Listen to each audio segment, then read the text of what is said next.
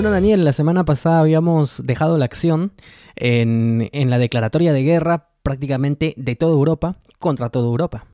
Así es, esto pues esta declaratoria múltiple de guerra iba a ocasionar que se abrieran frentes de batalla por todos lados, por prácticamente toda Europa, pero principalmente en dos lugares, en la parte occidental y en la parte oriental. Es por eso que estos se denominan frente occidental, que comprendía lo que actualmente es Francia, parte de Bélgica, y el frente oriental, que él está en la parte de lo que actualmente es Polonia, parte de Alemania, parte de Rusia, más o menos por ahí ubicados ambos frentes que fueron los más importantes durante la Primera Guerra Mundial. Recordemos un poco que a pesar de que existieron muchos países que participaron en la Primera Guerra Mundial, existían dos bandos, ¿no? Dos bandos principales.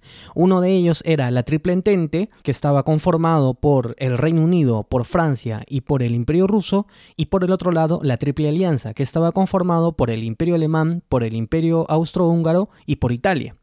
Eh, ¿Qué es lo que sucede? Que hasta, entonces los conflictos que se habían sucedido en Europa eran conflictos que más o menos se decidían en batallas rápidas, ¿no? Batallas rápidas, batallas fulminantes, eh, ataques eficaces que ya de una vez decidía la suerte de los conflictos. Y durante muchos años eh, los países europeos se estuvieron preparando para combates así, Tan así que eh, Francia, por ejemplo, y el Imperio Alemán tenían ya desarrollados sus propios planes para que en, en ofensivas súper eficaces y en corto tiempo puedan invadir el país contrario. Entonces, ese era el contexto y así pensaban que iban a ir a la guerra. Tan es así, Daniel, por ejemplo, que en Francia los soldados iban muy animados a la guerra en 1914. Claro, una de sus frases era regresad con el bigote de Guillermo, ¿no? Se referían al Kaiser, que era el emperador de Alemania. Iban con la moral al tope, del mismo modo los alemanes. Eh, pero es que, claro, como mencionas, ellos pensaban que esta guerra iba a darse de la forma, digamos, clásica, hasta lo que ocurría pues en el siglo XVIII, o XIX, perdón, los años 1800, ¿no? Donde la caballería y la infantería de repente iban a tener, iban a tener un papel muy preponderante, sin pensar que pues la tecnología había avanzado tanto que ahora lo que tal vez eh, antes se conocía como artillería y ahora estaba ya en la forma de bombardas, de ametralladoras, pues iba a ser realmente determinante e iba a hacer que la guerra tome un curso muy distinto al curso rápido que tanto de un lado como de otro bando pensaban que iba a ser. Eh, así es, y bueno, en, dentro de los distintos movimientos que se desarrollaron durante toda la Primera Guerra Mundial tenemos en primer lugar el Frente Occidental.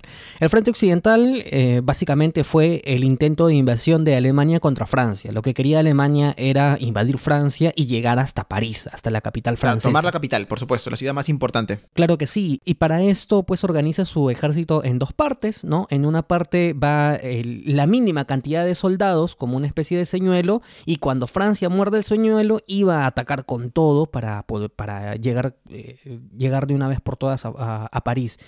Lo que sucede es que las cosas no se desarrollan del todo así.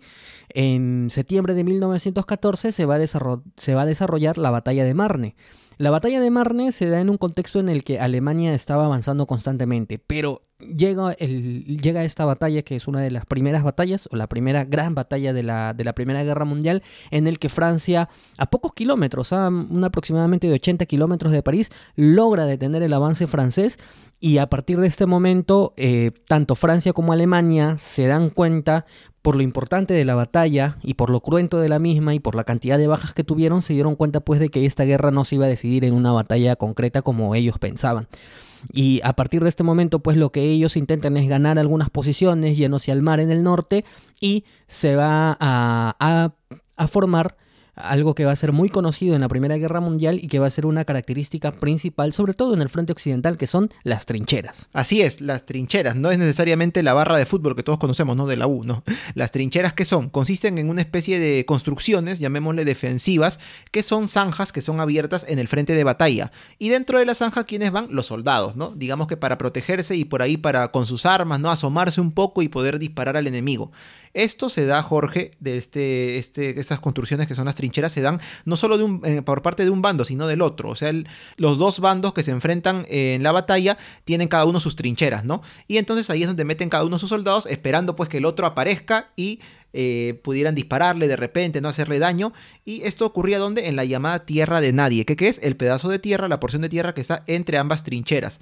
Claro que esto, ¿qué significaba? Que eh, era una guerra básicamente defensiva. En este caso, pues no salía tan a cuenta, por llamarlo de algún modo, el atacar. ¿Por qué? Porque tú podías atacar con muchas personas, ponte con un regimiento completo de tu ejército y con las ametralladoras podían, uy, tumbarte a todos, ¿no? Entonces ellos preferían, mejor decían los generales, los altos mandos, quedémonos dentro de las trincheras, esperemos que venga el enemigo o hagamos algunos ataques muy esporádicos. ¿Esto en qué va a convertirse? En que, en que cada batalla pues dure mucho tiempo.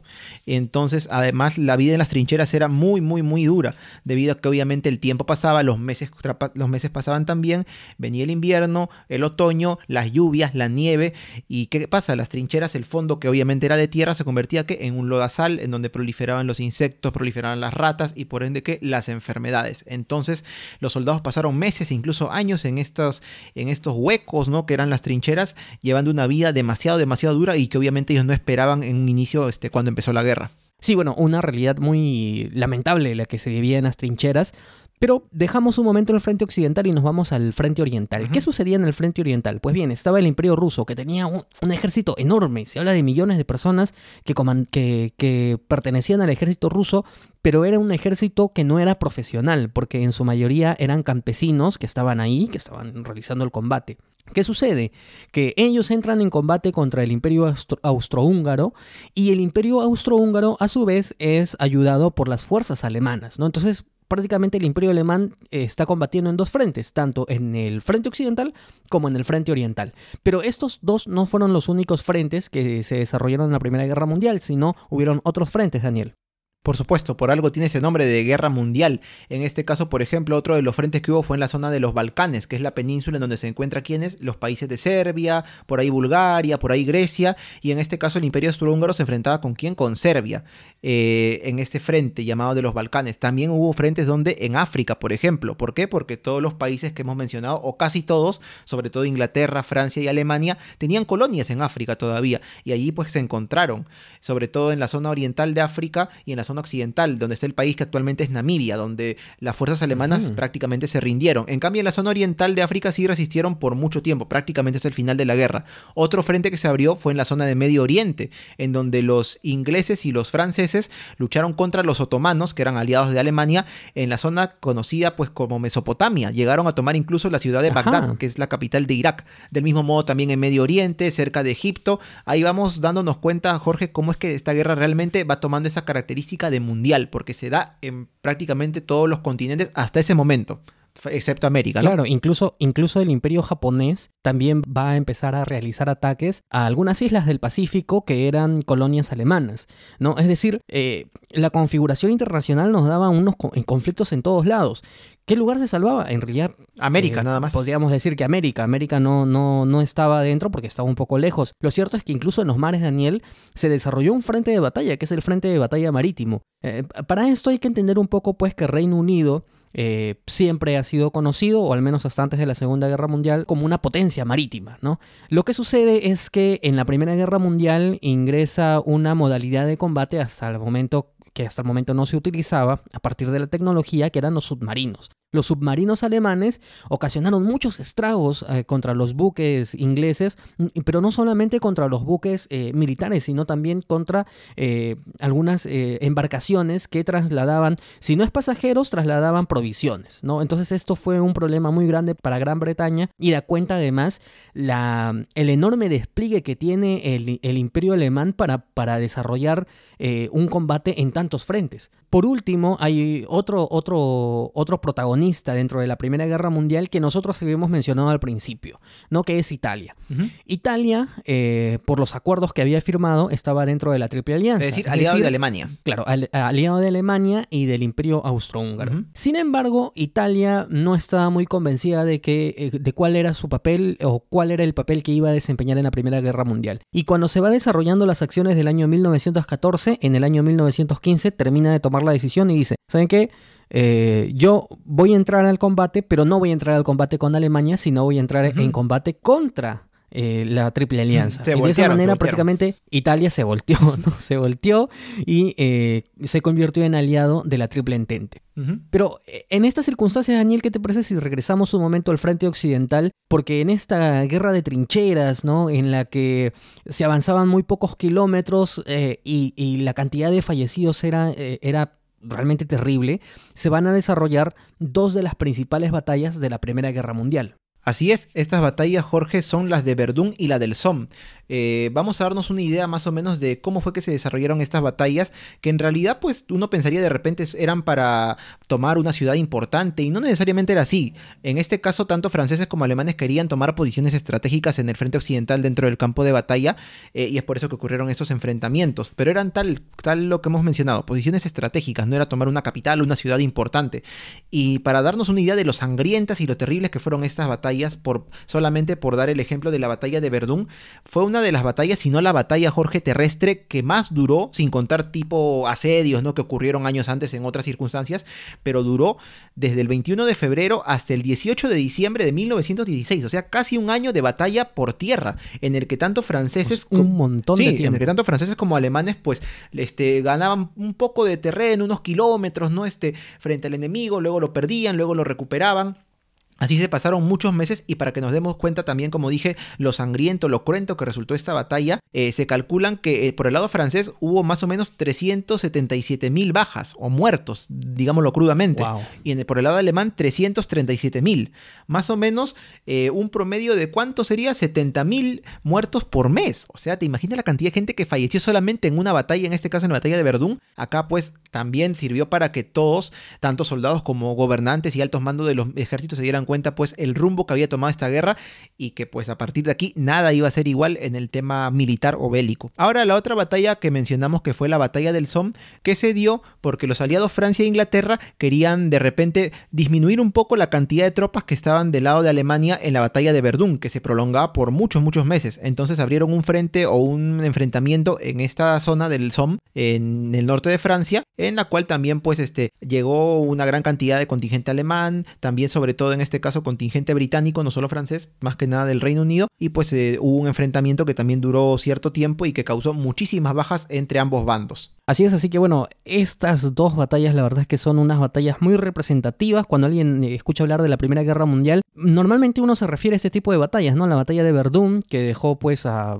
casi 700.000, 800.000 fallecidos, y la batalla del Somme, que también dejó otros tantos. Eh, y hay que tener en cuenta pues que la batalla de Verdún principalmente enfrentó a las fuerzas francesas contra el imperio alemán y la del Somme enfrentó a las fuerzas británicas contra las fuerzas alemanas. Pero ¿qué sucede? Que el conflicto mundial en el que estaban todos los países va a originar que estos países eh, tengan que estar respondiendo a unas circunstancias absolutamente extraordinarias. Estaban al límite de sus fuerzas, pero al límite de sus fuerzas no solamente de sus ejércitos, sino de su propia población porque destinar tantos recursos a los frentes de batalla lo que, lo que originaba era una crisis económica. Y esta crisis económica se derivaba en hambre, se derivaba en, en desempleo, se derivaba en condiciones realmente muy duras para la gente. Esta crisis general que prácticamente se vivía en toda Europa, se vivía pues en Inglaterra, en Francia, en Alemania, en el Imperio Austrohúngaro, también se vivía incluso en Asia, en el Imperio Otomano, pero donde cobró eh, principal importancia es en el Imperio Ruso, Daniel, porque en el Imperio Ruso se desarrolló una revolución. En el imperio ruso, como, como imperio que es, eh, tenía un gobernante que era el zar, el zar, Nicolás II en realidad las decisiones que tomó el zar Nicolás II en la Primera Guerra Mundial son discutibles, ¿no? Porque algunos dicen que no fueron las mejores decisiones. Bueno, en fin, lo que va a ocasionar es que esta crisis general va a llevar a la población rusa a generar una revolución. Una revolución, Jorge, que se venía gestando en realidad desde mucho tiempo atrás, pero todo el descontento que hubo a partir pues, de las derrotas y las privaciones que eh, originó la Primera Guerra Mundial en Rusia, en Rusia perdón, hizo pues que se diera la revolución llamada como tal, ¿no? La Revolución Rusa de 1917 en la cual pues al mando de Lenin los bolcheviques, que eran eh, un partido de la rama comunista, pues tomara el poder en Rusia, convirtiéndolo en qué? En la Unión Soviética. Claro que no fue tan fácil, hubo ahí una pugna interna, una especie de guerra civil que duró algunos años entre las facciones que tomaban el poder eh, o que querían tomar el poder, pero una de las primeras acciones que tomaron pues los bolcheviques ya prácticamente dueños de todo lo que era el imperio ruso ahora convertido en Unión Soviética fue firmar la paz con Alemania, la cual se dio en marzo de 1918 a través del Tratado de Brest-Litovsk. Y bueno, con este tratado de paz entre ambos países prácticamente ya se cierra el frente oriental, dándole una especie tal vez de respiro a Alemania, aunque no era del todo así porque eh, si bien ya de repente podían tener más tropas los alemanes para poder mandar quizá al frente occidental y combatir a los británicos y a los franceses, eh, faltaba todavía el ingreso Jorge a la Primera Guerra Mundial de otra gran potencia que aún se había mantenido al margen y esa potencia es Estados Unidos. Pero del ingreso de Estados Unidos a la Primera Guerra Mundial y del desenlace en el Frente Occidental y los demás frentes, vamos a conversar en el siguiente episodio de Stalkers. Ahora sí, vamos con las actividades.